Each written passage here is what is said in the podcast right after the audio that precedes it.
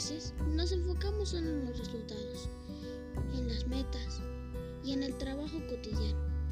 Dejamos de pensar con creatividad en mis sueños, en los anhelos, en la familia y en los niños. Por eso, tenemos que regresar a pensar en lo más importante, que es siempre